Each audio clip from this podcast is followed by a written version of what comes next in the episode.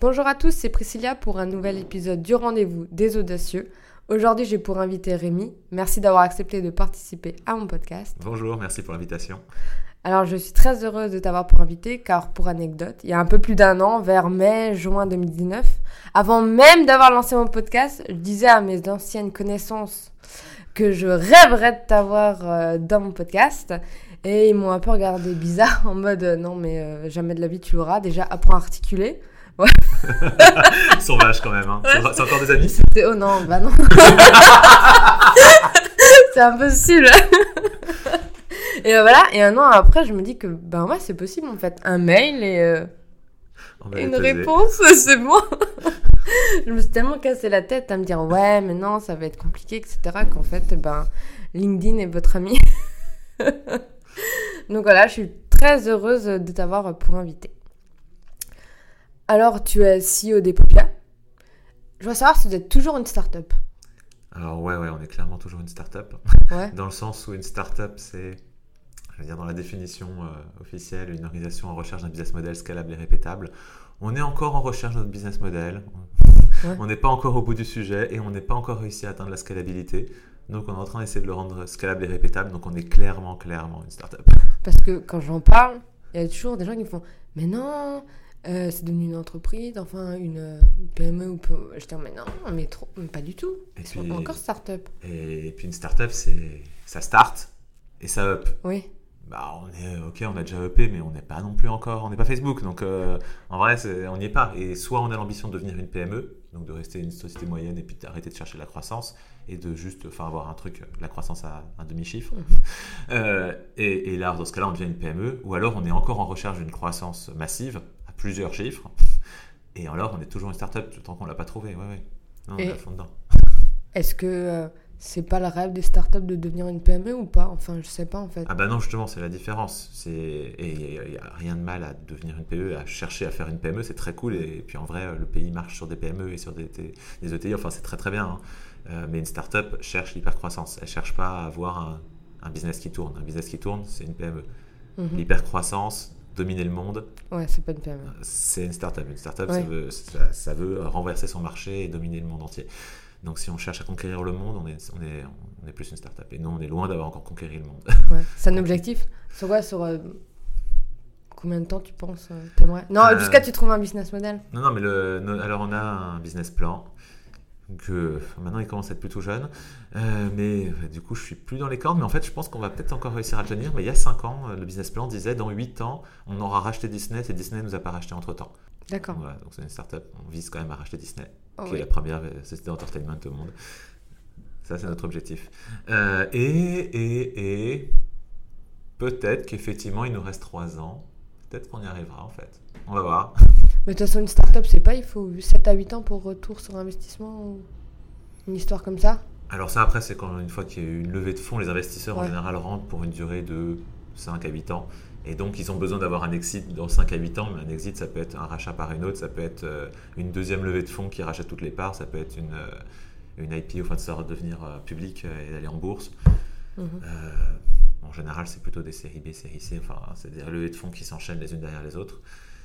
Mais oui, oui, il est censé y avoir des exits, enfin, il est censé donner une porte de sortie à ces investisseurs à partir du moment où on a levé. Mais nous, on a levé il y a deux ans, donc on a encore un peu de marge. moi, j'aimerais savoir un peu l'histoire. Tu as commencé par Rêve aux lettres Ouais. C'est ça, C'est le nom original. C'est ça, c'est ça, c'est en fait c'est juste le nom.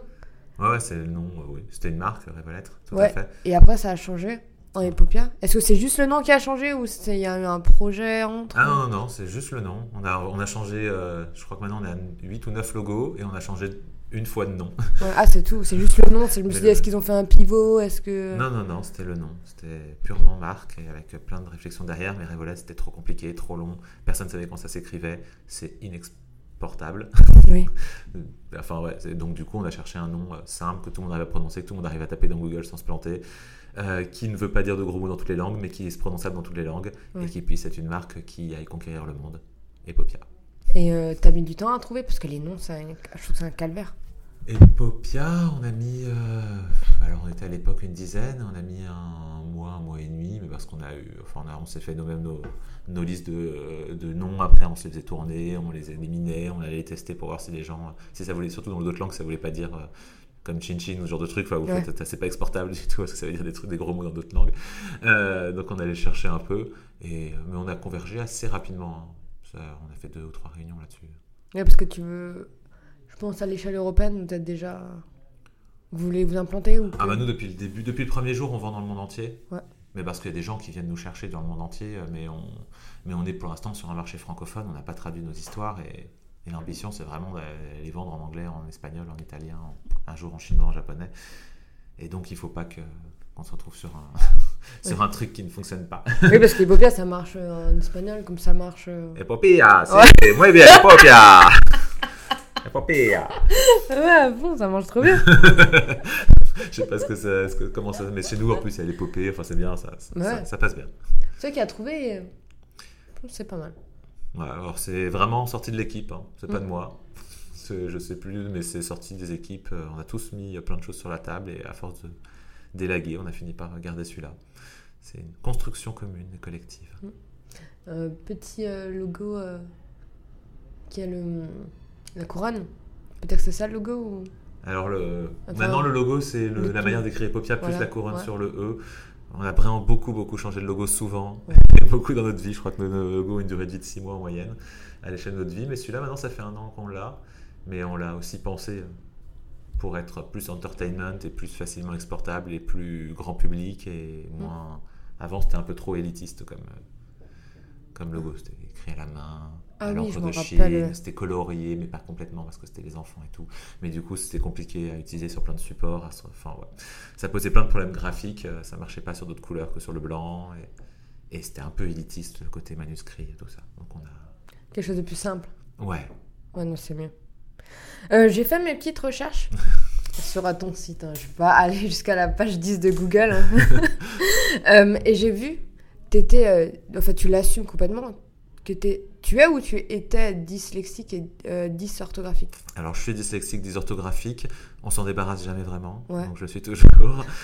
mais j'avoue que c'est moins grave qu'avant. Mais... Ouais, je voudrais savoir comment tu as dépassé ça?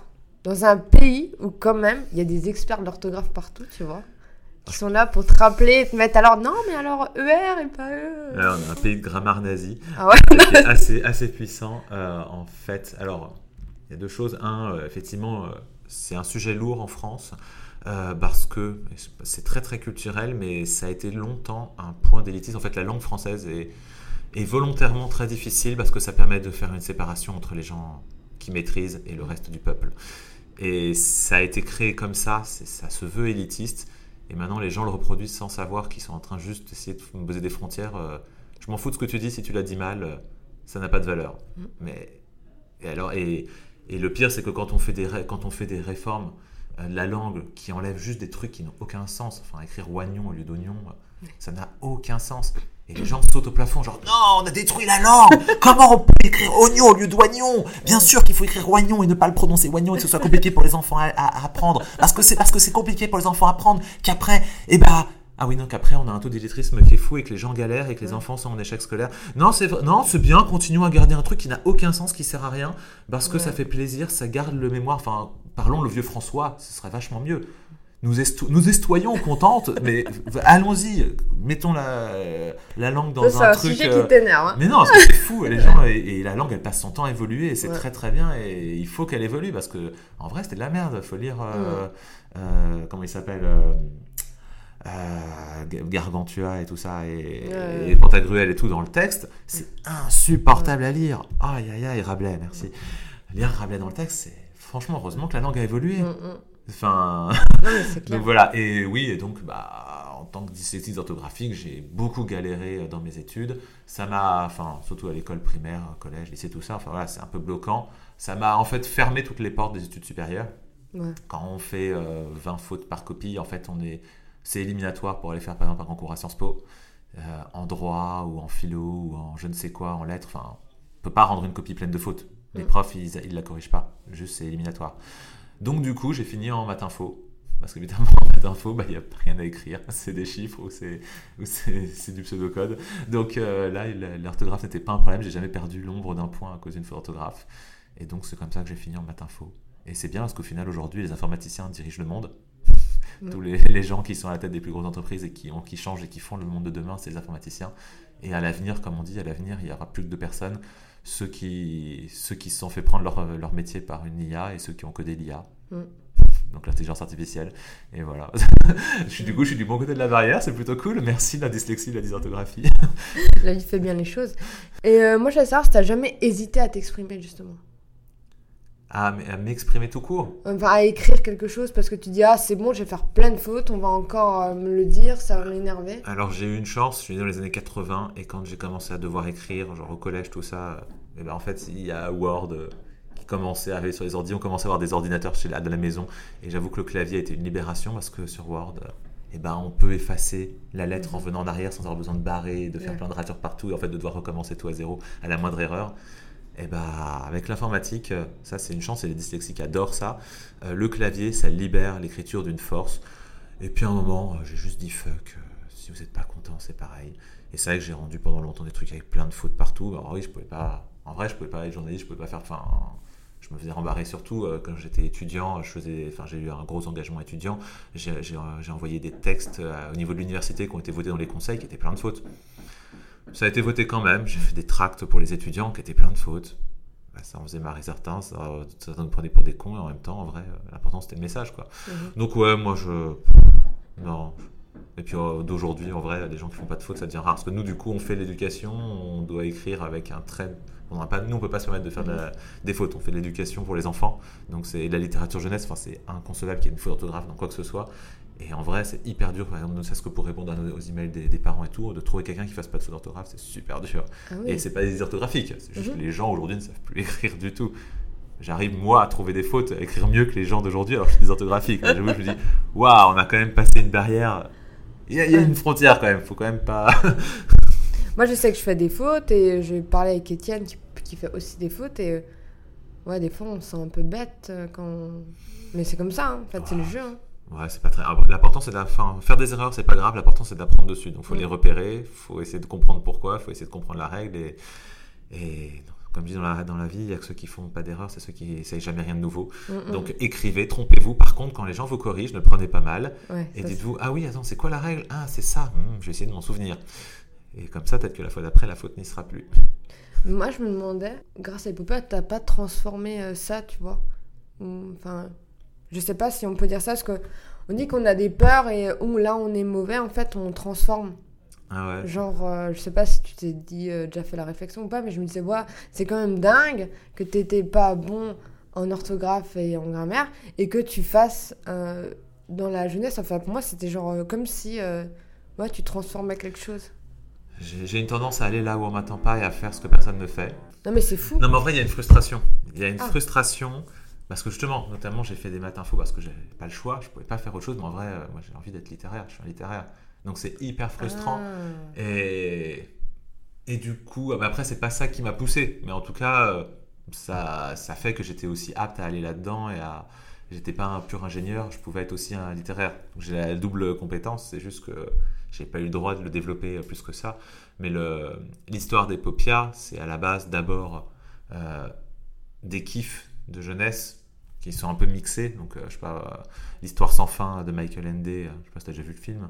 Histoire sans fin, c'est trop ouf. Je vais le regarder après. Ah, c'est bon, ça a mal vieilli le film, mais le livre est toujours aussi bien. les jeux de rôle, moi j'étais un grand pratiquant du jeu de rôle, et de jeux de rôle sans dés, en plus, des trucs souples, vraiment pas à la frontière avec le théâtre. Et c'est vrai que le livre dont vous êtes le héros, tous ces trucs-là, tu mixes tout ça bien fort, et ça donne les paupières en fait.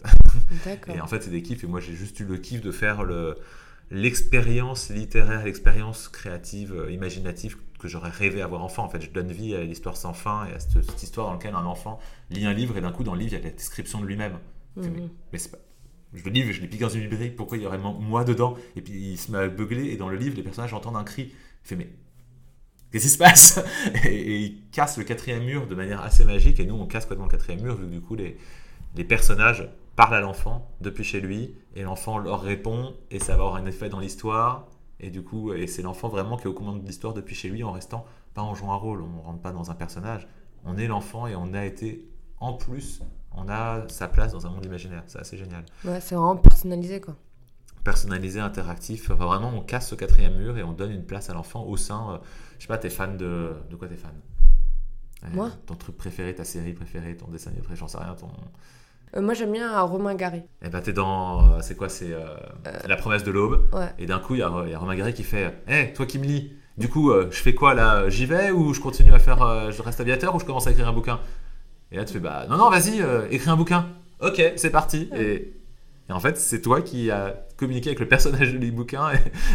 Oui, avec le premier. Enfin, ouais, t'es- c'est comme si t'étais à côté, quoi. Ah ouais, bah c'est- on crée une proximité, tu deviens ami avec ton personnage, tes personnages favoris. Enfin, c'est, on casse un mur qui, qui n'a jamais été cassé. Aujourd'hui, on le fait de manière assez artificielle. On fait des livres personnalisés où, euh, où tu peux choisir quelle est la prochaine page à lire. Tu peux faire un Mm. livre personnalisé où il y a ton prénom dedans Oui. qui se balade. Ouais. Tu vas avoir euh, Mattel le fait, Mattel, Barbie à, à, sa, à sa chaîne YouTube et donc t'as Barbie qui vient de parler tous les jours. Eh salut, ce matin j'ai fait ça et c'est trop cool. Mais en vrai, il n'y a pas d'échange. Ouais. Barbie te parle pas à toi et tu peux pas lui répondre. Et nous, on est le premier média au monde dans lequel tu vas pouvoir dire Salut Barbie, euh, je voulais savoir en fait, ta recette de cookies elle a l'air trop bonne, c'est quoi? Et Barbie va te répondre et va te donner sa recette à elle de cookies. À toi. Mhm. Et juste pour toi. Et c'est un truc de fou. Et il y a combien d'auteurs? Chez nous, on a, on a une équipe créa, euh, en ce moment ils sont 5 je crois, Mhm. auteurs, illustrateurs, graphistes, euh, qui, ouais, qui répond aux lettres des enfants et qui écrit les histoires. Parce qu'il faut bien savoir rebondir, quoi. Quand t'es comme... Bon, ça va être un jeu, en fait, je pense. Ouais, c'est un jeu et les enfants sont plein, plein d'imagination et ils nous cherchent partout, tout le temps là où on les attend pas. Et c'est, c'est hyper stimulant. Et en vrai, nous, ce qu'on cherche après, on n'est pas en train d'essayer de faire une compétition avec les plus imaginatifs. On veut essayer de leur donner ce qu'ils ont demandé. Ils nous demandent, mais c'est quoi. Qu'est-ce que tu vas faire pendant les vacances? Et ben c'est parti, on va lui raconter les vacances de Barbie. Bon, là, on fait pas Barbie, mais si on le faisait, ce serait ça. Et, et en vrai, c'est eux qui nous donnent la matière, donc c'est, c'est hyper stimulant et hyper, euh, hyper fun à faire. Mais c'est eux qui écrivent la première lettre. C'est nous qui écrivons la première lettre. On les fait rentrer dans le monde imaginaire, on leur donne une place dedans, on leur met un défi, on leur met un enjeu, et ensuite c'est eux qui vont répondre, et soit ils se prennent à l'enjeu et ils, font, ils partent à fond là-dedans, soit ils tissent le lien et ils posent plein de questions, et ils veulent euh, devenir amis, soit ils font les deux en même temps. Bah, chaque enfant après va y chercher ce qu'il a envie d'y trouver. Mais euh, là, il y a- vous avez publié sur LinkedIn euh, euh, la, une jeune fille, une petite fille, qui avait renvoyé. C'était dans le zoo. Ouais, ça c'est un truc de fou. C'est bon, c'est La, la lettre affichée là, voilà, elle est de dos, mais C'était un futur science. Non, mais après, je me dis, elle a, elle a déjà une vision. Pour elle, ça rentre pas dans ses valeurs hautes. Dégage. Genre, Mais non, alors après, c'est- c'est pi- c'est c'est pire que ça. En fait, le, le- alors, dans nos personnages, on met aussi des archétypes. On Oui. a un qui est maladroit, un peu stupide, qui est un peu le personnage comique, c'est le- l'arlequin, on va dire. Mhm. Euh, et donc, il propose toujours des, des propositions qui sont ridicules. Et en fait, on essaie toujours de proposer aux enfants quand il y a des choix. Alors, les, enfants peuvent sortir des choix, mais nous, on leur propose un choix fun, un choix drôle et complètement déglingué, un choix, un, choix magique et, un choix malin. Enfin, voilà, on essaie un peu d'avoir euh, une panoplie. Et lui, il a toujours le choix stupide. Et, et il est chef de la sécurité, donc oui, il est en responsabilité et il te demande de faire exploser des trucs, il propose de, de renverser. Et à un moment, non, enfin, tu mets tout le monde en danger. T'es pas apte, elle a raison, il est pas apte à être Ah chef de oui. la sécurité. Donc stop, enfin, sors. Alors après, elle y va un peu trash, c'est Ouais. euh, tu es complètement stupide, toutes tes décisions sont plus ridicules l'une que les autres. Je ne veux plus que tu mettes un pied dans ce parc. Ah ouais, mais elle a pu comme une adulte. Enfin, elle aurait pu lui donner 10 ans de plus, ça aurait passé en fait. Bon, en vrai, euh, c'était une mauvaise manageuse, hein, mais Non, mais oui. on aide les que- gens à grandir, on les, on les fout pas dehors, c'est pas. Ouais, normalement, oui. Bah, ça, Mais on- en vrai, c'est c'est sur. alors, je sais plus quelle réponse on lui a faite, mais on, on a dû lui dire, lui l'engager, à lui donner, à, l'aider à s'améliorer, à lui donner une deuxième chance, à, à- à le guider plutôt qu'à le rabrouer. Guide-le et dis-lui c'est quoi les règles et comment est-ce qu'il devrait faire. Et du coup, il s'améliorera et c'est comme ça que les gens deviennent meilleurs. Enfin, c'est un truc comme ça qu'on a dû y répondre. Mais Après, bienveillant. Oui, bah, bienveillant. Et puis le but, c'est aussi qu'elle comprenne. Ouais. Enfin, parce que du coup, si c'est une petite fille, donc elle a 10 ans, et, et si elle pense que dans la vie, les choses se règlent comme ça, elle va vite avoir des problèmes parce que si elle pense qu'il faut aller au clash, quand... et en vrai, c'est bien de lui dire, mais non, en fait, les, les problèmes se règlent mieux en Mm. discutant, en étant bienveillant, en, en amenant les gens à être meilleurs. En... Enfin voilà, et donc du coup, je pense que ça, on nourrit aussi sa vision des choses. Si on avait été plus trash, on lui aurait dit, attends, attends, ouvre le code du travail, parce que là, tu vas te prendre un de ces prud'hommes. ça va pas être Ça possible. va te coûter cher. Là, ça l'a fait quoi. Ouais, Peut-être que ouais, t'avais changé sa vision euh, des choses. Ouais, bah, en tout cas, nous, on essaie d'amener des valeurs, on essaie de, ouais, de la- de l'aider à grandir, on aide à- les enfants à grandir, c'est notre but. Donc, ouais.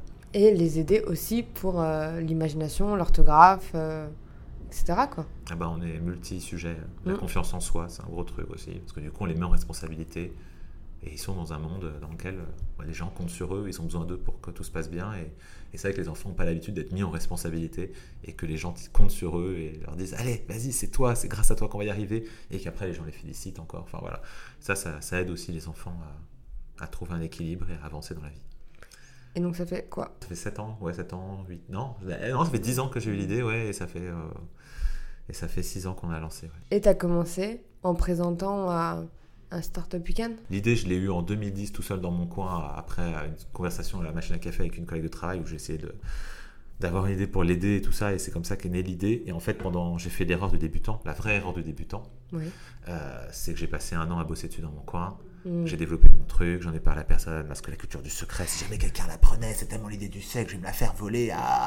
Et donc j'ai passé un an euh, vraiment tout seul dans mon coin à écrire des textes, à développer le logiciel derrière qui permet de gérer les textes, à faire une, étude de marché, à penser le marketing. j'ai fait mon truc pendant un an. Mm-hmm. Et au bout d'un an, j'ai dit bon, je commence à avoir un début, je vais aller le montrer pas, erreur débutant toujours, pas à mon marché, pas à des parents, pas à des enfants. Non, ce serait trop facile. À des gens qui connaissent rien. Allons, allons le montrer à des professionnels de l'éducation, parce qu'en vrai, ça a une vertu éducative, donc ils vont pouvoir me dire si c'est bien ou pas bien. Donc je suis allé voir des profs, qui sont des professionnels de l'éducation, entre guillemets, parce qu'en fait, prof, c'est un prof, c'est pas des. C'est pas des. des enfin, c'est. C'est pas vraiment. C'est pas des. C'est quoi le nom Des des pédagogues. Enfin, c'est pas la frontière est quand même assez assez particulière. des ennemis. Non, non, mais c'est quand on est prof, on n'est pas, on fait pas de la science de l'éducation.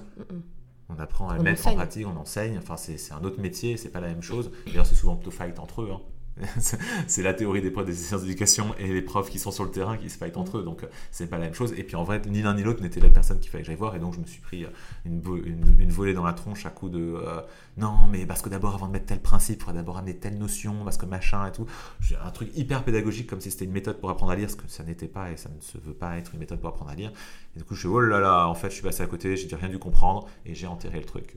Et le truc est mort. Et ce jour-là est mort, et À quel moment tu t'es dit, en fait, le projet dans le tiroir, il pouvait être cool en fait?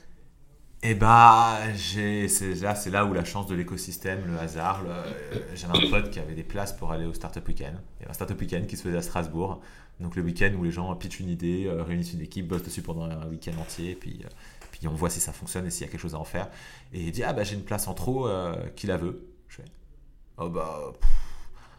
J'ai un vieux projet, là, c'est vrai que je l'avais enterré peut-être, mais bon, ça faisait un an et demi que je l'avais enterré, je l'aimais bien, et puis en même temps, j'étais passé à autre chose, et tant pis. Et j'ai dit, ah, mais quand même, ça vaut peut-être le coup une dernière fois d'aller tenter ma chance et de voir si vraiment, il y a vraiment rien à faire avec. Donc j'ai dit, tiens, vas-y, balance la place, c'est bon, j'y vais. Euh, et j'y étais, j'avais bien préparé mon pitch, euh, et je suis arrivé à ce start je me suis fait le joli, je me suis fait un t-shirt et tout. Ah. préparé mon... Ah, j'étais à fond. Quitte à le faire, je l'ai fait à fond. J'avais euh, bossé pendant une journée entière mon pitch, parce qu'il faut que je en une minute devant un public. J'avais jamais pitché mon, projet à personne. Euh, en une minute, enfin, il y a une règle au pitch euh, du Startup Weekend, il faut, enfin voilà, il y a le bon pitch. Et donc, je mon truc était carré, était nickel. J'y ai été, les gens ont adoré, j'ai eu un max de votes, donc, parce que d'après, il y a la première étape où on fait voter quel, quel, projet continue, mon projet allait continuer, et ensuite les gens se réunissent en équipe, et là, la Bérésina. Tout le monde voulait venir chez toi Il y avait personne. Quoi? Personne. Et là, c'est faille dans mon pitch. Les gens avaient bien compris le truc, mais personne n'avait compris de, quoi, de qui j'avais besoin ou est-ce qu'il y avait. Et. Ah bon, il y a de la techno là-dedans? Non, ça se voit pas. Ah bon, il y a, du, il y a besoin de. Non, ça se voit pas. Enfin, ça, l'impression que c'était trop. C'était trop propre en fait. Et donc, du coup, les... et puis j'avais pas assez dit de quoi ça manquait. Et du coup, bah, on s'est retrouvé à deux. Du coup, moi, je me suis dit, bon, bah tant pis. Enfin, il y avait un mec, qui est un informaticien, qui m'a dit, bah, vas-y, moi j'en suis, c'est trop top. Je fais, non, mais on va pas passer notre week-end à deux. Enfin, c'est pas ça, Startup Weekend. Va dans une autre équipe, éclate-toi, oh, vis ta vie. Je rentre chez moi, je vais aller me suicider, tout va bien. Il me fait, non, non, vas-y, on le fait. Non, mais t'es sûr? Ouais, on le fait On allait voir l'équipe d'Orga. Bon, bah, du coup, euh, on est deux. Ah oui, mais on a déjà distribué toutes les, toutes les salles. Bah bah attendez, on va vous mettre une, table, une chaise là dans le couloir, ça devrait oh Non, mais t'es trop triste et, on a fini dans le couloir. Et en vrai, ouais, mais en fait, ça a été une chance. Parce qu'on était dans le couloir et que tous les coachs, tous les gens qui passaient s'arrêtaient chez nous. On c'est quoi ces mecs dans le couloir? Et du coup, on a eu, euh, on a eu la flopée de conseils. Tout le monde est passé nous voir. On a, et, on, et, on, et en vrai, ça, on a, ça a été hyper riche. Et du coup, bah, le mec, c'est Geoffroy, il est devenu mon, mon cofondateur. On a, on, a, on a monté la boîte ensemble. Et, on, a, on a été lauréat du Startup Weekend. Euh, et derrière, on a dit, on était dans le, notamment avec le Startup Weekend, on a gagné aussi l'incubation chez Semia. Et du coup, on s'est dit, bon, bah, ok, apparemment, il y a un truc. Il y avait des retours hyper hyper positifs, les gens voulaient acheter et tout. Je me dis, ah, ok, c'est parti, on y va. En fait, il y avait un truc à faire. et du coup, c'est comme ça qu'on a résurrecté la résurrection de, de, des Popia et, et qu'on s'est vraiment, on s'est mis à bosser dessus vraiment pendant un an et demi pour réussir à faire naître le bébé réellement. Comme quoi, tout est possible. Et en plus, maintenant, tu es vachement impliqué dans le système, l'écosystème de Strasbourg. Ah bah, la règle, c'est pay it forward, c'est tu rends ce, qu'on t'a donné. Donc, donc euh, j'ai été bénévole et j'ai fait plein de trucs dans les, dans les startup week-ends, mais aussi chez Alsace Digital qui organise les startup week-ends et qui fédère l'écosystème. Euh, je suis à la communauté French Tech euh, Strasbourg. et puis j'ai pour principe, un, de répondre oui à toutes les sollicitations, demande d'aide, demande de conseil, quelqu'un qui veut pitcher son projet pour avoir des retours. On répond toujours oui, c'est la règle. On trouvera le temps. Il n'y a pas le temps, on le trouvera mais il faut rendre à l'écosystème et c'est parce que des gens ont daigné passer, alors que c'est des entrepreneurs hein, qui organisaient le Startup Weekend, mmh. euh, Stéphane euh, Becker, Yann Kliss, ils avaient des boîtes et ils ont quand même donné de leur temps libre pour réussir à faire ce truc-là et ça prend beaucoup d'énergie et c'est grâce à ça que d'autres boîtes sont nées derrière parce qu'il n'y a pas que nous, euh, mmh. Sainovo est né comme ça, enfin il y a plein de boîtes qui sont Freepy, enfin il y a plein de boîtes qui sont sorties de l'écosystème grâce à ce genre de, à, ces événements et il faut un moment bah, que d'autres les organisent et que d'autres donnent de leur temps sinon, enfin c'est comme ça que se nourrit un écosystème donc donc je joue le jeu de l'écosystème à fond. Parce que, on va dire qu'en en 5 ans, 6 ans, enfin, l'écosystème, il a bien grandi. Enfin, moi, j'étais pas à Strasbourg. Je savais même pas ce que c'était une start-up. J'avais aucune idée. Mais ouais, il est grand. Enfin, je trouve qu'il est. Je sais pas si peut... je peux dire qu'il est grand parce que tout se croise, mais il est présent. L'écosystème, il s'est structuré beaucoup. Il y a de plus en plus d'acteurs.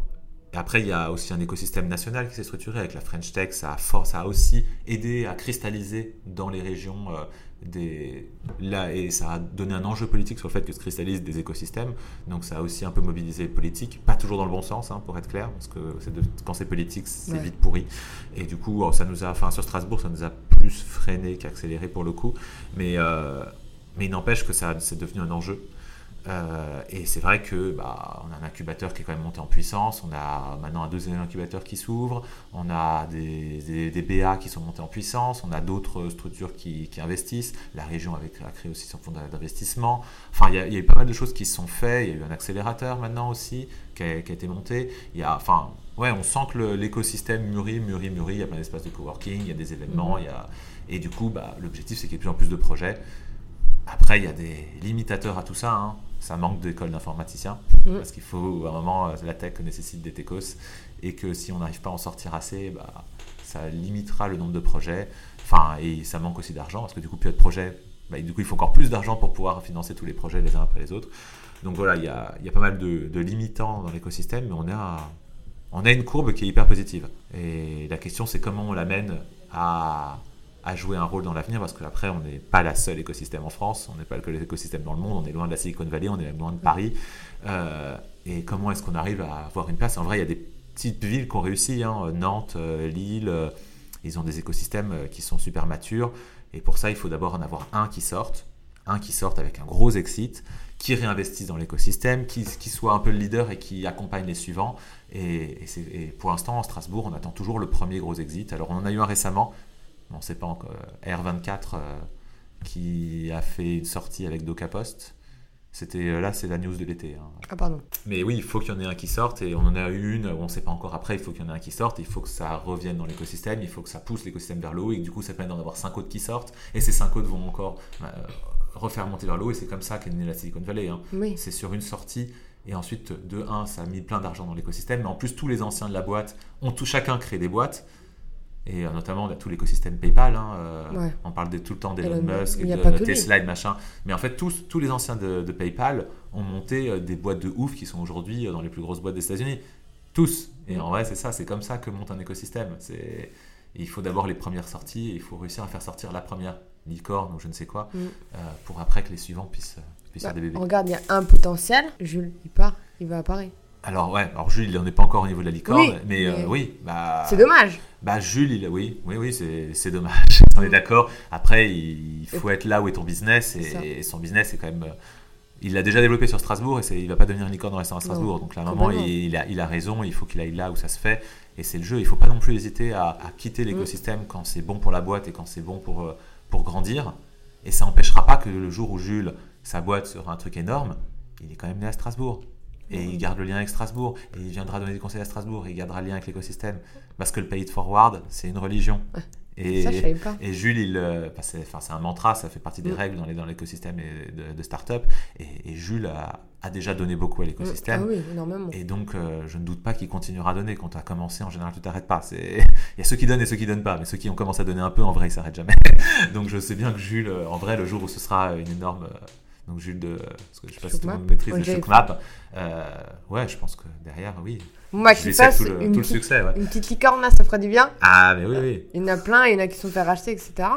Mais euh, avant, on parlait d'Oussama Hamar entre nous parce que j'ai aussi un love sur lui, comme toi, je pense que tu loves sur lui. Ah mort. Salut. Si tu nous écoutes. Nous, on est chez The Family, donc Oussama, c'est en fait bien. Oussama, c'est un des, cofondateurs de The Family avec Alice euh, Nicolas. Nicolas. Voilà. Nicolas. Euh, mais en fait, je, moi, du coup, le on a commencé à travailler sérieusement sur, euh, sur Epopia vers 2013.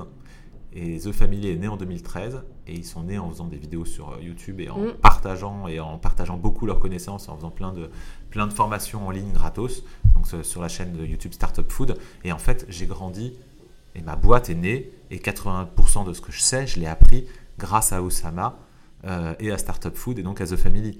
Donc euh, en vrai, euh, à l'époque, il n'y avait pas d'écosystème sur Strasbourg, même l'incubateur strasbourgeois, il y a, je sais pas quel bon conseil je peux garder de ce que j'ai entendu à l'époque là-bas, il n'y avait pas grand-chose. Mm. Il y en avait aussi, hein, a- tout n'est pas acheté, mais c'était pas, c'était pas un incubateur de start-up, c'était, c'était autre chose. Et aujourd'hui, ça, ça a quand même pas mal changé. Euh, mais c'est vrai qu'à l'époque, on n'avait rien, on était vraiment à poil, et Oussama a partagé un niveau de connaissance de manière gratuite et, diff- et, et- diffusé sur YouTube, et, tout le monde, et toute la France et tout l'écosystème français, en fait, est d'abord sorti de, de- de ça et sans être chez The Family, Mhm. suivi Startup Food et on est des, des centaines et des milliers de startups à avoir vu le jour grâce à ça et avoir pas fait des tonnes d'erreurs grâce à tous ces conseils. Et, à- et voilà, donc euh, ouais, pour moi, ça a été une bouée de secours, ça a été un guide, ça a été. euh, et c'est vrai que du coup, j'ai eu la chance de le rencontrer euh, quand j'ai commencé à avoir un peu de succès. J'étais chercher des fonds, notamment chez Kim Aventure, donc chez Jean de la Roche-Brochard. Et Jean est, Ah, J'adore. et ouais, Jean est super sympa. il et était Jean- chez vos familles aussi. bah oui, bah alors à l'époque, il venait de quitter The Family pour prendre, pour commencer à bosser chez Kima. Enfin, ça faisait déjà quelques mois. Et il me dit, mais attends, mais t'as pas rencontré, t'as pas encore rencontré Oussama Et En fait, en plus, j'avais eu l'intro chez Jean, parce qu'en fait, il faut avoir une intro pour aller chez- dans les fonds d'investissement. Et, bah, Ah oui. Jean, vous dit, oui. vous allez, vous n'allez pas, vous n'envoyez pas un mail à un fonds d'investissement. Vous faites une intro, donc il faut trouver quelqu'un qui les connaisse et qui vous introduise. Euh, c'est la règle d'or. Et en fait, Oussama avait fait un post, je sais pas, un mois avant, en disant J'ai- mon, mon âme, j'ai regagné un bout d'âme en découvrant ce projet, allez voir, et, il- et il pitchait Epopia. Je il est tombé sur Epopia, il avait, Oh il avait kiffé grave et il avait dit ce Excellent. truc m'a redonné une âme dans le fait qu'on peut Ouais. faire des choses bien. euh, Parce que lui, il est hyper dans l'éducation, je sais. Ah bah, Que c'est un, un projet, lui, il est déter, il veut. Ah euh, bah, ça, c'est un de ses mantras, ouais, le- le- apprendre et et comment est-ce qu'on apprend et comment est-ce que la, la connaissance se partage et tout. Et, le- et, et il, était, il avait kiffé grave. Et du coup, bah, j'ai utilisé ce poste pour aller voir euh, Jean en disant si Oussama dit que ça lui a remis son arme, je pense qu'il faut que tu me rencontres. et du coup, bah, j'ai eu, mon, entretien sans problème. Et Jean a dit bah, bien sûr, viens. Euh, et, Jean me dit mais comment ça, t'as jamais rencontré Oussama? Attends, il quand je téléphone, il fait ouais, tu fais quoi là? Bon, Bon, tu sors du rendez-vous là, t'as un train, c'est pas grave, tu le décales, dans une heure, t'es chez The Family, euh, t'as un rendez-vous avec Oussama. Et bah du coup, je suis sorti de chez Kima. une heure plus tard, j'étais avec Ous. Euh, on a causé une heure et il m'a dit bon mec, ta startup là, elle est déjà quand même, vous avez déjà le product marketing, vous êtes déjà assez avancé. Nous, on prend des startups plutôt au début, donc c'est donc du coup, je vais pas te dire euh, mais est-ce que t'as envie de rentrer chez The Family quand même? Je mets à fond, moi, je vous dois tout. Il me fait bon bah du coup, je vais pas te demander des parts, euh, juste euh, fais ton truc et quand t'auras levé, tu me donneras ce que tu voudras. Top, on top dans la main, on top dans la main. Et voilà, t'es chez The Family. Trop en- bien. en- suivi par euh, dans, la, dans, dans, la, dans la poule de, de Oussama et c'est trop cool. C'est le rêve de gamin, de Ouais. gamin de, de deux ans plus tôt, mais qui, qui se ouais, trop cool. parce que euh, genre des fois, enfin je regarde encore ces vidéos parce qu'elles sont, elles sont encore, elles sont encore d'actualité, je trouve. Bon après ça change, les infos changent, mais il disait, ouais, comme quoi c'est impossible de faire une levée de fonds en province, que euh, tout est à Paris et tout. Moi j'étais en mode, mais non, mecs n'ont fait des levées à Stras. Moi c'est mieux d'être à Paris parce qu'il y a tout le monde à Paris. Et en vrai, C'est pas impossible. en vrai, si, il a raison. Il a complètement raison. Ah, Comment Ah, tu l'as fait? Je l'ai fait et j'ai passé un an à Paris.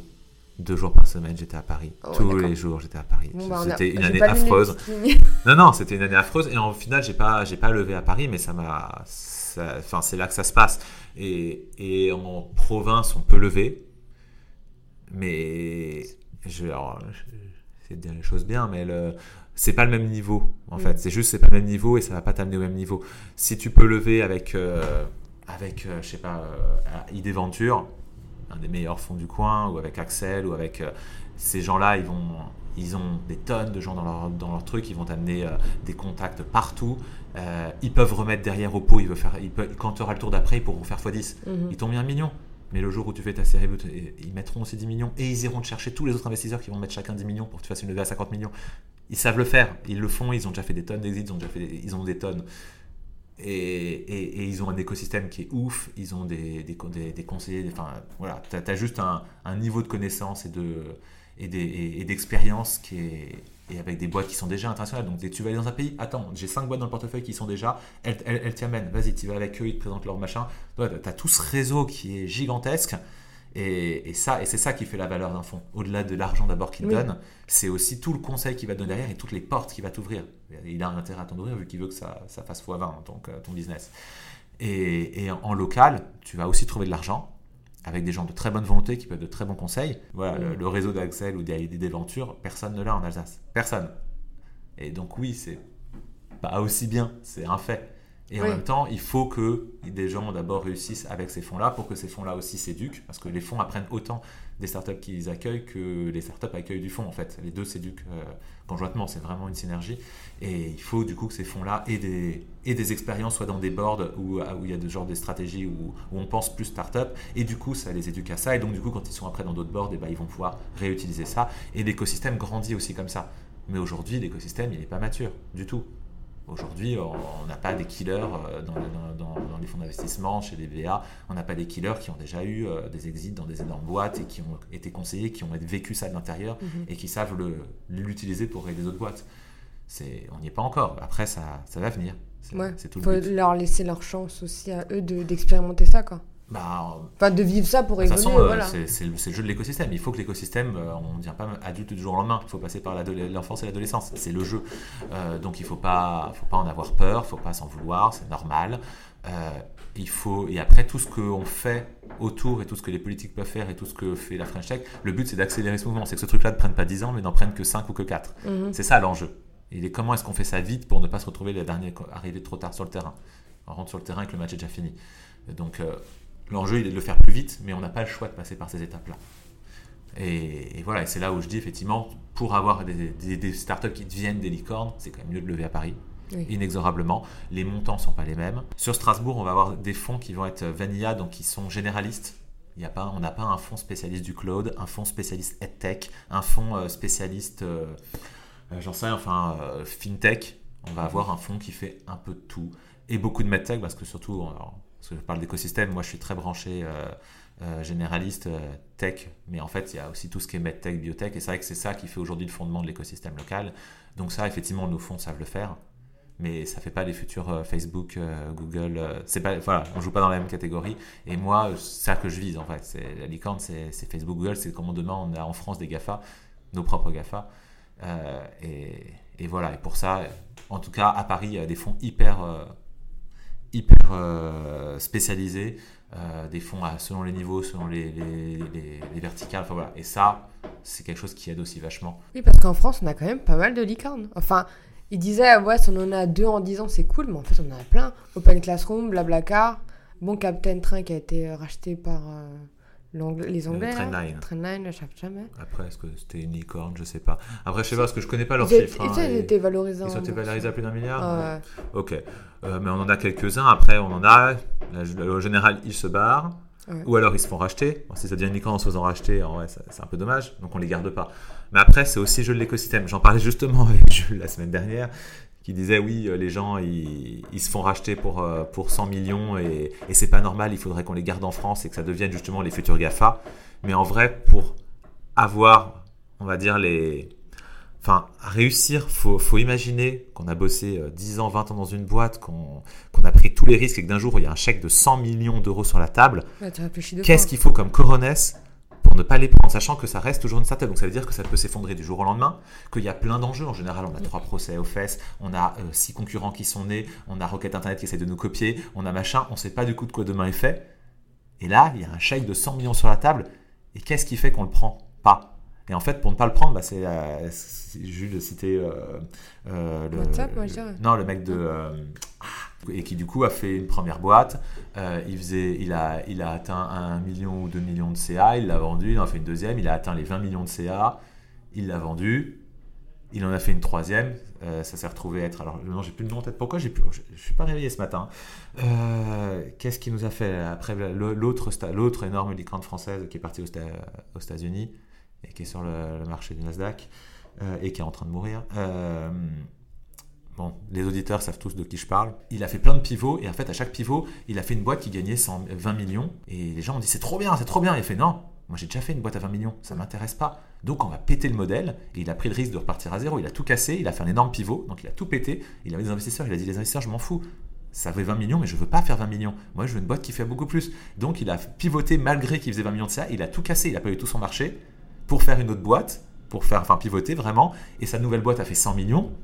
Et il a, et, et il a dit Fuck, je veux pas faire une boîte à 100 millions, ça m'intéresse pas, je veux faire une licorne. Et donc il a recassé le modèle. Et quand on a un modèle qui gagne 100 millions, faut quand même. Enfin, faut avoir déjà en fait fait des boîtes à succès pour Mhm, oser se dire mhm. en fait, je crains rien financièrement, je suis là que pour le jeu. Donc je peux me permettre de péter une boîte à 100 millions. Il faut avoir un, Bah, un mental derrière et- pour le faire. Et donc la théorie de Jules, c'était qu'en fait, d'abord, il faut que oui, qu'on vende nos boîtes. Les Français vont faire des belles boîtes qui vont vendre aux Américains et à d'autres, parce que du coup, ils vont avoir un- une assise financière qui va leur donner la liberté, en tout cas, enlever la peur de l'échec et faire qu'ils vont oser voir viser tout de suite des boîtes qui valent des milliards. Et même quand on leur proposera de racheter pour des millions, ils oseront dire non. Parce qu'en franchement, cette fois, ils, auront la frustration. Cette fois, ils diront Non, mais la dernière fois, je l'ai vendu, mais cette fois, je veux jouer le jeu jusqu'au bout. Et je m'en fous d'avoir 100 millions parce qu'en fait, j'ai déjà assez de millions et donc je m'en fous. Et en fait, oui, pour avoir des succès, il faut qu'on ait des gens riches. Et il faut que d'abord on ait vendu. Et ça fait sûrement, en tout cas, c'est la théorie, partie de la maturité d'un écosystème. Et donc, il faut d'abord qu'on vende des boîtes quelques millions, puis quelques dizaines de millions, puis quelques centaines de millions. Et alors, un jour, on vendra une boîte quelques milliards. Et celle d'après 2 milliards, celle-là, elle restera française. Mais Et ça fait peut-être partie du jeu. pas été vendu. Il la garde, Blablacar. Ah ouais. Elle est un, elle est un milliard. euh, Il y a OVH, que c'est euh, en bourse, parce que j'ai regardé il n'y a pas longtemps. Mais Ouais. Open Classroom, il ne va pas la vendre. hein, tu vois, Je sais pas, après, mais ouais. c'est, en tout cas, c'est une question. de- le fait de ne pas vendre et de garder des succès comme ça, c'est une question de maturité d'écosystème. Un Peut-être qu'il aime tellement de ça qu'il n'a pas envie de le vendre. Tu vois, genre. Ouais, mais même, tu peux avoir des investisseurs qui te mettent la pression derrière. Tu peux avoir plein, parce que du coup, pour arriver à ce niveau-là, il faut avoir fait euh, lever sur lever sur lever. Et si tes investisseurs, ils sont pas très, ils sont en mode sécurité, donc il faut des investisseurs qui eux aussi soient, soient prêts à garder le risque et à dire non, on peut aller plus loin. Là, on pourrait avoir un rachat pour un milliard. Non, on va aller plus loin et on le garde dans, le- dans l'escarcelle. Bah, il en fait, tout, tout l'écosystème doit être assez mature pour dire non, on prend le risque et on garde le risque. Et garder, enfin, faut se rendre compte quand on a donné sa vie, quand on a donné Mm. des années, quand on a porté, à- on a failli mourir dix fois, quand on a, quand on a été pauvre, parce qu'en fait, on en chie. Enfin, financièrement, c'est pas, c'est pas une longue, euh, un long fleuve tranquille, hein, l'entrepreneuriat. En général, on est moins payé que nos salariés pendant un bout de temps.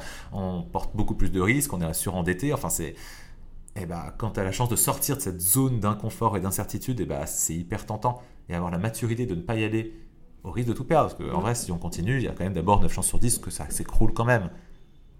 Et donc pour y aller, il faut avoir une maturité de soi, de l'écosystème, euh, que les, enfin, de tout. Enfin, c'est chaud. Et donc oui, ça, ça coule pas de source. Et c'est normal que ça prenne du temps. Et il faut prendre son mal en patience. Mais on y arrivera. Regarde, WhatsApp, il a dit non à, à Apple, il a dit euh, non à, à Microsoft et bon, Facebook, ils ont posé euh, 30 milliards. Il a fait bon, bah, Ouais, un moment. allez, on y va quand même. Il a quand même plié, tu vois. Mais 30 milliards, qui plie pas? Non, mais Mais après, il aurait pu se dire en vrai, WhatsApp gagne déjà assez d'argent, je suis déjà millionnaire. Pourquoi l'intégrer chez Facebook? Donc je pense qu'il a. Je sais pas qu'est-ce qui était dans le deal derrière. vous avez de l'argument. Mais parce qu'en vrai, qu'à ce moment-là, quand on veut ce prix-là, on n'a plus besoin. Enfin, normalement, c'est-à-dire qu'on a déjà beaucoup de faits de liquidité, on n'est pas en panique. Euh, et puis, bon, après, je sais pas, le- là, ça devient politique aussi. Là, on le voit en ce moment avec TikTok euh, et Microsoft et tout ça. Euh, À un moment, il y a aussi un espèce de jeu politique entre les États et les Américains à ce jeu-là sont. Enfin, on est des petits joueurs. hein. Ah oui, Euh, on les regarde comme ça. Ding, ding. Dès qu'il commence à y avoir des, gens d'eux, Mm. des, des enjeux, dès que ta boîte commence à avoir un vrai enjeu, en fait, euh, La décision, il y a plus que du politique derrière. Il y a du, enfin, c'est une guerre économique. Et la guerre économique, c'est clairement pas les Français ni l'Europe qui la gagnent. L'Amérique joue le jeu de la guerre et les Européens pensent tant essayent toujours de dire ah non, si on respecte les règles du jeu, ça devrait aller. Pensant que les Américains, eux, gagnent la guerre. Sans respecter les règles et ils s'en foutent et ça se passe très bien pour eux. Et voilà, donc là, on est, dans une mentalité. Et là, je sais pas ce qu'il y a euh, derrière, WhatsApp, mais je pense qu'il y y a beaucoup de non-dits, là, j'en sais rien. Ouais, c'est des grosses boîtes, de toute façon, j'aimerais pas forcément être dans leur basket à chaque fois, même si c'est des milliards, tu vois, des fois. Bah après, avec, les, avec le, la montée dans les niveaux, vient les responsabilités, vient les pressions, vient plein de choses. Ouais, les services secrets sur les baskets. Enfin, en vrai, c'est pas le. Euh, il y a des trucs pas reluisants derrière tout ça. Hein. Faut pas, faut pas non, mais tous les GAFA qui ont dû passer à la cour euh, en Amérique là pour se justifier, etc. et en même temps, en même temps, ils changent. Ils, sont là pour euh, pour changer le monde et ils changent le monde parfois de manière complètement foireuse. Enfin, Facebook est en train de détruire les démocraties. Mm. Facebook et concrètement, enfin, Trump a été élu grâce à des bugs chez Facebook. Et les, la Russie utilise les réseaux sociaux pour fausser les élections dans les pays. Donc il y a quand même la démocratie en train de se faire défoncer par des GAFA, en tout cas en utilisant l'outil des GAFA. Euh, et donc c'est normal que les GAFA aient besoin de rendre des comptes. Mm. Après, il euh, n'y a rien de tout. En vrai, il n'y a pas de solution à ça. Si, on met, si ça devenait étatiste et si un État reprenait ce que faisait Facebook, bah Facebook mourrait très vite et un autre privé reprendrait la place. Et donc, enfin, il n'y a, pas, a pas de solution. C'est pas en disant euh, c'est parce que c'est privé, c'est le mal et ils font passer leur intérêt d'abord. Si ça devenait public, en fait, ça marcherait pas. Il n'y a pas de solution, de bonne solution à cette situation. Donc il faut essayer de mettre la pression autant qu'on peut sur l'entreprise privée pour essayer de faire en sorte qu'elle ait des règles qui essayent de protéger la, démocratie. Mais on est dans un, on est un espèce de pivot en ce moment euh, de société qui est assez fort. Et oui, c'est normal que je pense qu'ils doivent maintenant rendre compte. C'est devenu, euh, ils sont plus gros que, des États. Enfin, mm. et ils ont un pouvoir. Enfin, aujourd'hui, Facebook permet de démonter l'État américain, vu qu'ils permettent de faire et de défaire les rois. Mm. Donc c'est normal que l'État américain, à un moment, demande des comptes. Quoi.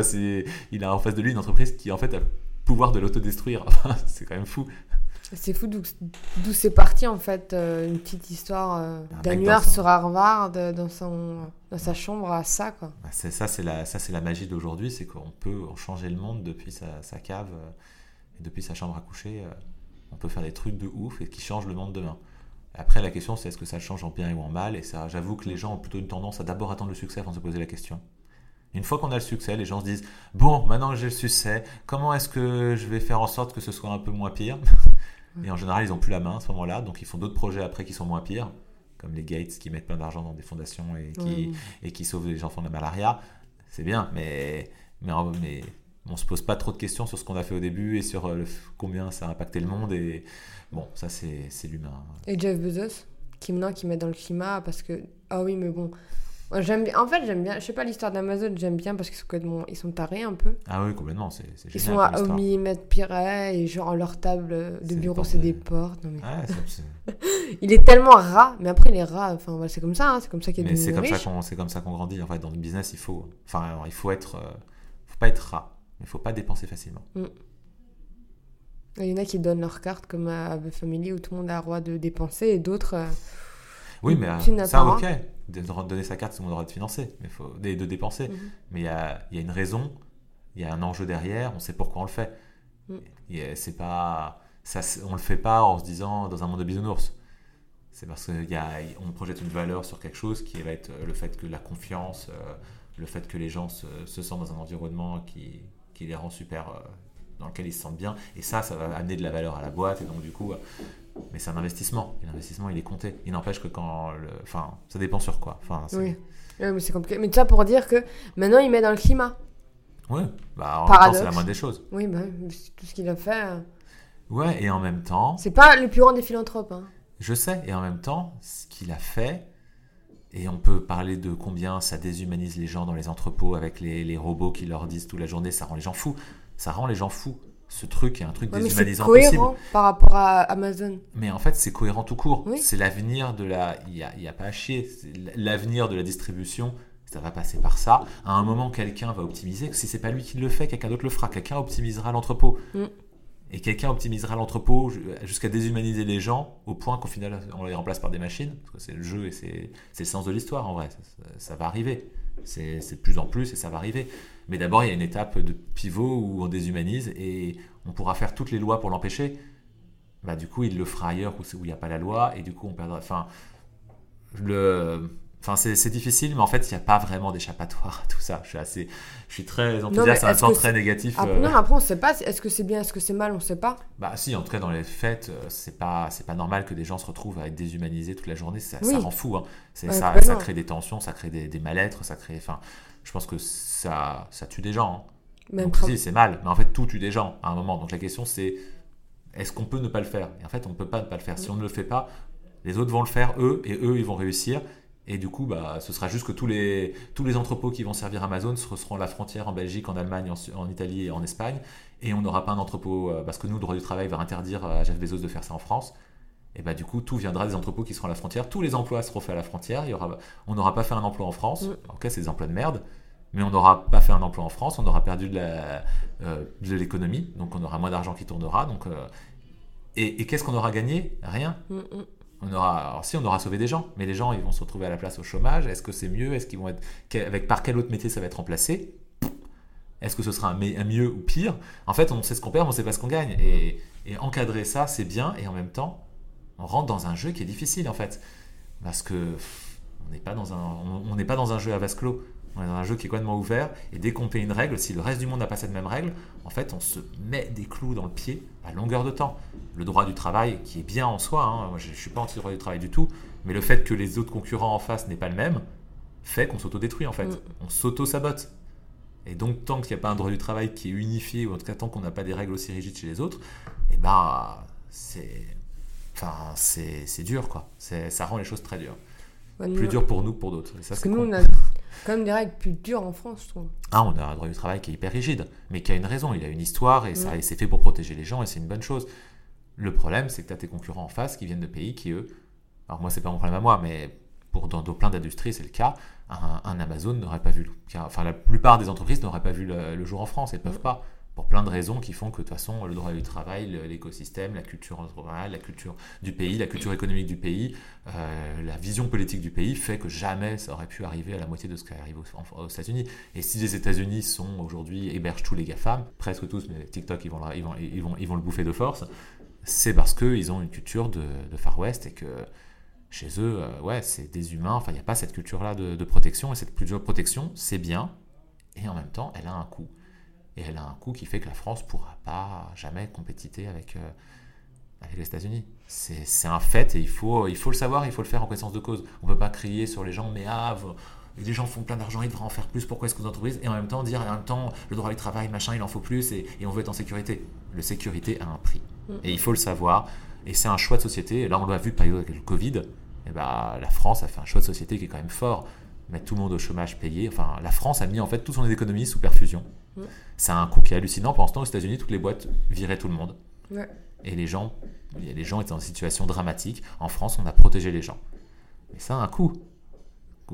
Les boîtes, enfin, on va voir euh, combien on va avoir d'impôts à payer derrière. Et les gens ne voudront pas payer les impôts, mais en fait, euh, les impôts, c'est ce qui fait que les gens n'ont pas été mis dehors et, que les, entreprises, et que les entreprises ne sont pas mortes et que les parce que sinon les entreprises elles mourraient et ces entreprises meurent, elles, liquident tout le monde, elles meurent et ensuite bah, quand ça reprend, bah, bah, les gens sont chauffés. C'est un peu le même principe que l'écosystème. Enfin, ils t'ont aidé. Maintenant, enfin, faut que... enfin tout a un, tout a un prix. Il n'y a, a, pas de jeu à la fin. Voilà, c'est faut le savoir et. On verra ce que ça donne. Ah, de toute façon, après, c'est pas nous qui faisons ni les lois, ni le. Mais on vivra dedans. Ça que je veux dire. On sera spectateur, enfin aussi un peu acteur. Ah bah, on essaye d'être acteur en tout cas dedans. Mais c'est vrai qu'il y a... Car rien n'est rose ou rien n'est blanc et noir. Et le monde est complexe. Alors, la troisième partie qui est un peu plus fun. Moi, je voudrais savoir quel est ton plus grand défaut? Si t'en as un. Non, alors, au-delà de 1, on a, on s'auto-sabote pas parce qu'il faut savoir que les choses qu'on se dit pas en positif, ça a 7 fois plus d'impact sur nous qu'un quelque chose de positif. Qu'on se dit négatif, ça a 7 fois plus d'impact. Redis-le-moi. En vrai, j'en ai des tonnes, c'est juste que je les vois pas. Je m'aveugle. C'est bien. Parce que j'essaye aussi de me raconter une histoire qui fait que j'avance parce que les gens disent souvent, mais attends, mais non, en vrai, t'es vachement doué là-dessus. Non, moi, je suis pas. Alors, si, un, un, de mes défauts qui m'a vachement pesé au début, euh, et c'est en fait c'est un effet de la dyslexie et de l'orthographie, c'est que je donne aucune valeur à la forme et je donne toute la valeur au fond. Vu que moi, les gens ont passé leur vie à me juger sur la forme, en disant ah, il y a des orthographes, on s'en fout de ce que tu as dit. Et bah du coup, moi, je juge pas sur la forme et, uniquement sur le fond. Et du coup, quand j'ai commencé Epopia, j'ai beaucoup investi sur le fond. Je voulais que les trucs soient géniaux. Par contre, la forme, je m'en foutais. Et au début, et alors il y a des images, hein, euh, les, les, premières lettres paupières, il n'y avait pas un dessin, c'était du noir et blanc, mm. sur, euh, c'était écrit en noir sur papier blanc, euh, c'était triste, c'était strict, c'était moche, et, il a fallu du temps avant qu'on mette une petite illustration, puis une deuxième, puis qu'on on a mis 4 euh, ans avant de passer à la couleur. Ça fait que 3 ans qu'on envoie des lettres en couleur, parce que ça a un coût, hein. ça nous a multiplié ah par 10 nos coûts. Hein. C'est mm. hallucinant, la couleur, c'est... Ouais, donc c'était aussi une bonne stratégie de ne pas mettre tout de suite de la couleur. Et en vrai, ça ne nous a pas fait gagner un seul client, la couleur. Mm. Mais ça fait x10 des coûts. Donc c'est d'un point de vue économique, c'est une aberration, et en même temps, voilà, et en fait, le, produit, il était moche. Il a été moche longtemps parce que moi, j'y projetais pas de valeur. Et moi, j'avais des associés qui me disaient, mais le, principal défaut de ton produit, c'est qu'il est moche. À un moment, faut, enfin, on peut pas être fier de ce produit, il est dégueu. Il marchait en même temps. Mais en même temps, voilà, moi, j'ai pas cette fibre-là euh, graphique, euh, visuelle. Euh, c'est pas mon, c'est pas ma tasse de thé. Je m'en fous que ce soit en noir et blanc sur papier blanc, tant que ça tant que les gens vivent une aventure de ouf. Pour moi, c'était ça qui était important, c'était ce qu'on allait faire vivre, quelles émotions on allait faire naître. Mmh. Et le fait que ça soit beau ne me touchait pas. Et en fait, bah, ça, ça, enfin, ça a été painful et c'était, enfin, c'était pas un bon point pour nous. Ça nous a pesé et, ça, et j'ai fini par. Ça a été doucement, par étapes, mais maintenant, euh, on investit énormément dans la forme. J'essaie de plus m'occuper et de plus me. Enfin, je m'y intéresse, mais je ne, j'essaie de pas avoir le dernier mot sur tous ces sujets-là. C'est, euh, j'ai un directeur créatif, euh, j'ai un, un directeur artistique. C'est, eux qui c'est eux qui ont, s'ils me disent c'est ça qui est beau, je dis c'est ça qui est beau. C'est vous qui êtes des experts et comme disait Steve Jobs, on n'embauche pas des gens intelligents pour leur dire quoi faire. J'ai des gens qui sont bien meilleurs que moi là-dessus. Donc euh, moi, je m'assure que ça suive la vision, mais c'est eux de me dire quand c'est beau et, et, alléluia. Et voilà. L'important en fait sur les défauts, c'est de savoir s'entourer pour les, combler. Un, mm. de mes autres défauts énormes, c'est que j'ai pas la fibre économique du tout. Quand je dis économique, c'est je suis pas business. Je mm. Je sais pas vendre, je déteste vendre. C'est un truc des startups. Non, mais il y a combien de gens dans les startups qui sont nuls Parce qu'on est des techos. Les startups, c'est un univers de techos, principalement. Et les startups qui réussissent sont principalement des startups où il y a un techos, mais où il y a aussi un mec business à côté. Et ça, c'est un des problèmes de, de l'écosystème strasbourgeois. C'est qu'on a des techos, on a de l'informatique, pas assez, vraiment pas assez de niveau euh, Bac plus 5 euh, généraliste, il y a un vrai trou dans l'écosystème. Mais par contre, où est l'école de commerce? On a une école de management, on n'a pas d'école de commerce. Où sont les gens qui sortent d'école et qui montent des business? Et qui savent, euh, et qui savent bien faire Parce que c'est du bullshit les écoles de commerce, tout le monde le dit. J'ai encore écouté un podcast qui disait non mais les écoles de commerce c'est du bullshit. Ah, ils apprennent rien en école de commerce. Oui, l'école de commerce en soi est un bullshit. Par contre, l'école de commerce crée une mentalité et c'est vrai qu'aujourd'hui, les startups, celles où ça marche, en général, il y en a un des deux qui sort d'école de commerce. Si c'est pas les deux, parce qu'ils ont la fibre. C'est pas une question d'avoir appris et de savoir-faire. C'est pas un savoir-faire. Mais il y a la fibre économique. Moi, j'ai passé des heures en salon, des jours en salon. Je sais pitcher les gens comme un dieu. Les gens adorent, les gens adhèrent, les gens ils kiffent ce que je fais. Il n'y a pas de problème, j'arrive à les convaincre. Par contre, quand ils veulent payer, moi j'ai la peur de la carte bleue. J'aime pas ça. J'aime pas, j'aime donner, mais j'aime pas recevoir. Je te donne gratuit. ah, mais moi je donne, euh, oui, moi si ça tenait qu'à moi, tout serait gratuit et moi j'aime pas ça. J'aime pas passer à la caisse. Le passage à la caisse, je trouve ça. Je sais pas, j'ai un problème avec ça. Et c'est, moi je suis pas orienté business du tout pour ça. Et du coup, bah, je me suis entouré de gens qui le sont parce que sinon, euh, on serait déjà mort dix fois. Et pareil pour la forme. Voilà, à un moment, il faut connaître ses faiblesses. Ça, c'est mes deux belles faiblesses. Et bah, je sais m'entourer pour les combler. On va dire que c'est ce que tu n'aimes pas faire dans ta boîte, en fait. Ce que j'aime pas faire dans la boîte. Bah, en fait, le truc, c'est qu'au début, tu fais tellement tout mm. que c'est difficile. Tu fais tellement de trucs qui ont rien à voir. Tu fais tellement de paperasse, de légal, de RH, de. de je sais pas, de compta. J'ai tout fait tellement pendant longtemps. Euh, d'administratif, de... et puis je, en même temps, je faisais la com, je faisais... Et, et, au fur et à mesure que tu que as une équipe que tu construis autour de toi, tu relâches mm. des choses. Alors l'important, c'est surtout de... On ne donne, on n'embauche pas des gens pour faire des choses euh, qu'on ne sait pas faire. D'abord, on les fait. Et quand on sait les faire, alors on embauche pour les, pour les déléguer. Ça, c'est The Family, ça. Ouais, parce, qu'on sait, parce que sinon, tu sais pas déléguer, tu sais pas quand les gens font bien ou pas bien, tu sais pas les encadrer, tu sais pas les aider. Donc il faut d'abord savoir tout faire. Il faut vraiment faire tous les métiers dans sa boîte. Et si vous savez pas coder, d'abord vous prenez, vous passez trois mois, vous allez sur Internet, il y a plein de cours en ligne, vous apprenez à coder. Et après, vous serez parler avec, le, mec qui fera votre site et qui fera votre, votre techno. Mais il faut savoir faire tous les métiers dans sa boîte. Et donc, il faut savoir vendre, savoir faire l'administratif, savoir tout faire. Et le graphisme, au début, alors ça c'est là où je suis plus mauvais, mais au tout début, je faisais mon graphisme tout seul, c'était immonde. c'est bon. Et effectivement, au fur et à mesure qu'on délaisse, bah, du coup, on réinvente aussi son poste. Du coup, où est ma valeur Qu'est-ce que je dois faire? Et, on, se délaisse au fur et à mesure aussi des choses qu'on n'aime pas. Euh, donc aujourd'hui, qu'est-ce que j'aime pas? C'est difficile à dire parce que je fais beaucoup de choses. Après, il y a des moments difficiles. Il y a plein de moments hyper difficiles. Il y a plein de moments de bad. Il y a des moments où on doit se séparer de gens. Mm. Bon, bah ça, c'est toujours dans toute la vie, euh, dans la vie d'une boîte, c'est ce qui est le plus dur. Hein. Les gens qui aiment licencier sont des psychopathes. Et là, je cite Oussama qui déteste qu'on le cite. Ça n'existe pas. Ou alors, il faut les mettre en, asile. Oui, des pitiés. Moi, j'en ai eu des, euh, des employeurs qui adorent. Mais c'est des psychopathes. Il faut jamais bosser avec eux. Jamais. Et les gens, et les vrais gens, donc quand même 99% de la population, s'ils se retrouvent en parce qu'on ne crée pas une boîte pour on crée une boîte pour embaucher, pour euh, créer de la valeur, pour euh, donner du travail, pour, euh, pour, pour réaliser un rêve, et on ne crée pas une boîte pour se séparer des gens. Or, en vrai, dans l'histoire d'une boîte, à un moment, les gens, on peut s'être trompé dans le recrutement, on peut avoir des gens qui étaient bons à une étape et qui sont pas bons à la table d'après, on peut avoir des gens qui sont arrivés à la limite de ce qu'ils arrivent à apporter, on peut avoir des gens qui se démotivent pour plein de raisons, et il faut savoir s'en séparer. S'en séparer et on peut aussi être en galère financière et il faut couper dans le. Voilà, il n'y a pas le choix. Euh, et ça, c'est toujours. Euh, dur. C'est dur, c'est long. En plus, là, le droit du travail, pour le coup, l'encadre, l'encadre avec des règles de, de, de, de, CAC 40. Parce que dans le CAC 40, les gens font n'importe quoi. Donc, ils encadrent avec des règles qui sont en fait hyper déshumanisantes. Et si tu respectes pas la règle, tu te mets en danger. Mais si tu la respectes, tu traites les gens comme, des, comme du bétail. Euh, typiquement, la règle, c'est qu'avant de licencier quelqu'un, tu dois d'abord lui, lui, donner une lettre qui l'invite à une réunion préalable à licenciement. Donc tu dois pas avoir encore parlé avec lui, tu dois rien lui annoncer. Tu lui poses une lettre sur son bureau qui lui dit euh, rendez-vous pour un entretien préalable à licenciement. Sérieusement, c'est comme ça qu'on lance un sujet aussi tendu et difficile? Mm, mm. Donc moi, c'est hors de question. Enfin, ça, je le fais pas. Je prends les gens en quatre yeux, je leur explique euh, la situation, pourquoi, on en discute longuement, et je leur dis, ok, sorti de là, je vais te rédiger une lettre de discussion préalable licenciement, on fera un entretien. Oh, mais si on suit le process, c'est la merde.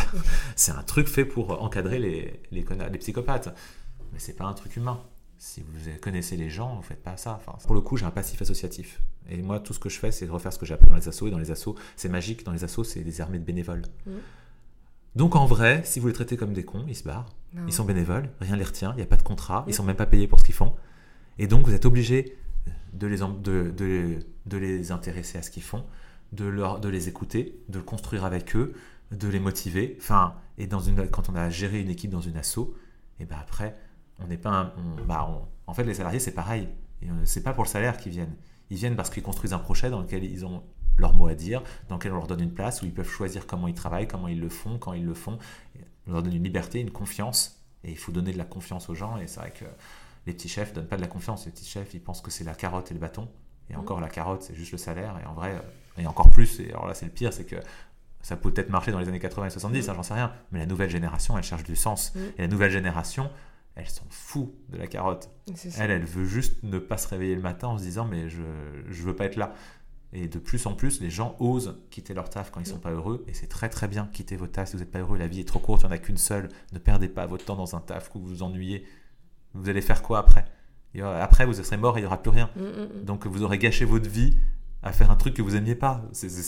la vie est trop courte pour ça. Il faut, faut, ouais, faut vraiment passer à autre chose dans la vie. Et, ouais, et du coup, les gens passent de plus en plus à autre chose et s'autorisent ça. Et ça, c'est cool. Parce que du coup, bah, les petits chefs, ils ont du turnover. Donc, à un moment, ils sont obligés de se remettre en question. Moi, je me comprends pas que, tu vois, t'es es PDG, c'est des 440, PDG d'une boîte, tu vois qu'il y a autant de turnover et tu te dis pas, il y a un problème en fait. Non, mais il y a des boîtes qui tournent, qui vivent là-dessus. Ah, ça coûte hyper cher un turnover à mes yeux. Il y a des boîtes qui vivent là-dessus, des boîtes qui vendent des gens, il y a des boîtes qui. ça dépend du business model de la boîte, j'en sais rien, ouais oui, c'est stupide. Euh, après, ça peut être aussi un truc parce que tu sais qu'au bout d'un moment, il va falloir les augmenter s'ils restent trop longtemps. Donc, c'est mieux en fait qu'ils se cassent vite. après... tu les as, tu les prends pas cher. Et avant qu'ils aient besoin de les augmenter, tu les, tu les revires. Après, si c'est des postes qui ne demandent pas beaucoup de formation, mm. quel est ton risque? Le problème, c'est que toi, si c'est un poste où tu dois. il faut trois mois pour qu'il soit efficace et où derrière, le but, c'est qu'ils montent en compétences et machin. Donc, tu construis avec les gens. C'est ce que nous, on fait. Nous, on construit avec les gens. On veut qu'ils deviennent experts dans leur domaine. On veut qu'ils soient. Mais... Enfin, moi, je veux que tout le monde soit meilleur et tout ça. Et donc, du coup, bah, une fois qu'on investit. Euh, 3 mois, 6 mois, 1 an sur une personne, c'est pas pour qu'elle se barre. Donc euh, nous, on n'a pas le choix. il faut que ça marche, il faut qu'on s'entende, il faut qu'on ait envie de bosser ensemble, il faut qu'il y ait cette, euh, cette niaque. Euh, dans une boutique, s'il faut un jour pour être formé et connaître les références, bon, bah, c'est pas grave, je prends une autre, je prends quelqu'un d'autre sur le marché et puis le lendemain j'ai quelqu'un. Ouais, mais c'est chiant parce que ça prouve qu'on n'a tellement pas de valeur, tu vois. Bah, ça prouve qu'il n'y a pas de valeur et qu'autant le remplacer par un, par un robot. je suis d'accord, c'est triste. moi, si tu avais une anecdote honteuse à nous raconter. Alors, l'année de ma levée de fonds, donc en toute l'année 2018. Donc j'étais à Paris tout le temps et j'ai rencontré je sais pas combien de gens et je pitchais, je pitchais. Et, et c'est vrai que j'ai eu quelques entretiens qui ne sont pas passés brillamment. Je ne suis pas toujours brillant, ça m'arrive aussi d'avoir des, entretiens foireux. Et je me souviens d'un entretien euh, chez un groupement de BA, le plus ancien groupement de BA de France, comme ça ils se reconnaissent, euh, où, euh, je sais pas, j'avais une salle et alors j'avais déjà eu plusieurs pitches, j'avais pitché devant les gens, les gens avaient adoré, du coup les gens voulaient investir, du coup il y avait une espèce de réunion où on fait la due diligence, où les gens regardent un peu ce qui se passe dedans. Et ils m'ont démonté, mais à, base de euh, non mais les gens, euh, c'est pas possible que les gens soient si contents chez toi, euh, tu dois être un dictateur, c'est pas possible ces chiffres, ça doit être faux. et, et je sais pas, je me suis fait démonter, je sais pas à quel moment j'ai dû dire un truc qu'ils n'ont pas aimé, et après ils étaient hostiles. Et ouais, je, pouf, sorti de cette réunion, je me mais waouh Et pourtant, j'en ai vu des investisseurs, mais alors, euh, démonter à ce point-là, c'était. Et puis parfois, ouais, du coup, après, ils te balancent des questions sur des chiffres. Là, euh, là, faut que j'appelle mon expert comptable. parfois, je me suis retrouvé vraiment, euh, vraiment à poil devant des gens, ouais. Hmm. Euh, Lui, c'est ça, je crois. Bah, il y en a peut-être par moment qui se disent. Alors, il y a une théorie qui dit que ils le font exprès et qu'ils le cherchent parce qu'ils veulent voir dans l'absurde. Le but, c'est qu'en vrai, ils investissent aussi sur des gens. Euh, le business, on ne sait pas ce qu'il va devenir, c'est difficile de juger si le business est bon. Par contre, la question, c'est est-ce que la personne en face de nous tient la route, est solide, elle est crédible, est-ce qu'elle s'effondre en cas de problème, est-ce qu'elle surréagit ou elle devient insultante ou elle devient violente enfin, Essayer de voir la personne profonde et qu'une des manières de le faire, je pense, et je pense c'est pour ça qu'ils le font, c'est de te mettre en difficulté. Ils te cherchent vraiment pour voir comment tu réagis. Je pense, hein. C'est la seule excuse que je leur ai trouvée. Mais bon, avoir la volonté de mettre les gens mal à l'aise, c'est quand même fou. Ça, c'est aussi des tactiques de recrutement. Il y a des gens qui font ça dans les recrutements, de mettre les gens mal à l'aise exprès. Mais est-ce qu'au quotidien, il va être mal à l'aise dans ta boîte? Non, alors c'est quoi l'idée? Et puis en plus, dans un recrutement, les gens recrutent autant la boîte que la boîte recrute la personne. Mm. Si tu veux que la personne soit motivée, il faut qu'elle ait vraiment envie d'aller dans cette boîte. Donc tu, il faut en fait, ça a double sens. Du coup, en, quoi tu motives la. en vrai, j'avais plus envie. Non. En vrai, ils auraient dit oui, j'aurais dit non. Moi, j'aurais mm. pas me lever avec eux. Hein ça nous avait mis dans une situation euh, à chier. Donc ouais, c'est assez bizarre. Bon. Et euh, pour finir, je veux savoir quel est le meilleur conseil qu'on t'a donné? Un des meilleurs conseils qu'on m'ait donné, là encore politiquement je devrais pas le dire, mais je vais le dire quand même. Merci de partager ça. ouais. Euh, à un moment, on a commencé à avoir un peu d'argent, à avoir des, banques qui nous suivaient, à avoir des fonds d'investissement qui pouvaient commencer à nous suivre. Enfin, on a commencé à avoir de l'argent en caisse. Et en fait, le moment où j'ai commencé à paniquer dans ma vie, c'est qu'on a commencé à avoir 200, 300 000 euros d'emprunt avec euh, de la caution personnelle, mmh. avec euh, et, et où là j'ai arrêté de dormir en fait. Juste en mode, mais j'ai jamais été endetté à ce point-là, et si ça se passe mal, qu'est-ce qu'on fait? Et, et ouais, là j'avoue que l'humain n'est pas fait pour être endetté avec des grands montants. Euh, qui, enfin, ouais, c'est surtout sur un business qui est incertain. et, et, là, c'est un entrepreneur, je crois que c'est Stéphane Becker, encore, de, de l'écosystème strasbourgeois, qui m'a dit, tu sais, si tu dois 10 000 euros à ta banque, tu as un problème. Si tu dois 100 000 euros à ta banque, ta banque a un problème. Et là, d'un coup, j'ai fait Ah ouais, en vrai, c'est vrai que en fait, si on se plante, bah, on ne remboursera pas. Et qu'est-ce que tu veux qu'ils aillent chercher 100 000 euros chez un particulier? Il n'y aura rien. Enfin, et, en vrai, ça fait partie du risque que paye la banque. La banque le sait. Quand elle fait 300 boules, 300 000 euros, elle sait bien qu'il n'y a pas une consommation qui va rembourser 300 000 euros. Donc elle prend ce risque et elle le sait, elle a fait étudier le dossier exprès pour. Et en fait, c'est le jeu. Et la banque, elle ne fait pas un prêt, elle en fait euh, quelques milliers. Mm. Donc en vrai, il y en a quelques-uns qui plantent et c'est normal, c'est le jeu. Parce qu'il y en a d'autres qui réussissent et c'est ça qui va payer le truc avec les intérêts, ça rembourse les autres. Enfin, le truc est équilibré et en fait c'est pas grave quand on rentre dans les grands montants il y a une espèce de stress comme ça qui est hyper déstabilisant et qu'on n'a jamais été préparé à traiter des grands montants et encore là, je parle que de 300 000. Là, on parle de millions. Oui, enfin, des millions, oui. Quand on parle de millions, tu es là, what? Et... Mais en fait, euh, une fois que tu t'es dit ça, et eh bah, j'ai repris un sommeil très serein. Moi, tu as pris de la hauteur, en fait. J'ai pris du recul sur le fait qu'en fait, ma vie n'était pas au, au, bout au bord d'un fossé qui était devenu euh, un, un, canyon, quoi. Non, j'allais pas juste me suicider si jamais il y avait un problème, parce que j'allais être endetté à vie et que je ne pourrais plus jamais rebondir et que quel que soit le salaire que j'aurai après dans une autre boîte, en fait, je devrais reverser les trois quarts à ma banque pour parce que jusqu'à la fin de mes jours, enfin, toi, je, ne venais pas me suicider en signant ce contrat, quoi. Parce que c'est un peu ça le stress. Et en fait, non, non, ta banque aura un problème, pas toi. Mais c'est comme les, c'est comme les fonds d'investissement. Ils, enfin, ils disaient à Jean de la Rochard que eux, ils investissent dans plein de choses ils savent très bien que tout ne va pas marcher, mais il y a quelque chose qui va exploser, donc ça va remettre à. C'est même plus, fort que ça. C'est, Enfin, on va faire 20 deals. voilà. On va faire 20 Il y en deals. Sur les 20 deals, il y en a un qui va marcher, qui va faire x20. Mhm. Parce qu'il y en a 17 qui vont mourir. Donc on va perdre 17, 17 investissements, on aura zéro, que dalle. Il y en a deux qui vont vivoter, donc ils vont rien rapporter, rien perdre, mais en fait ils vont, ils vont servir à rien, donc c'est presque un échec. Pour un fonds d'investissement, c'est un échec. Mais il y en a un qui va rembourser tous les autres.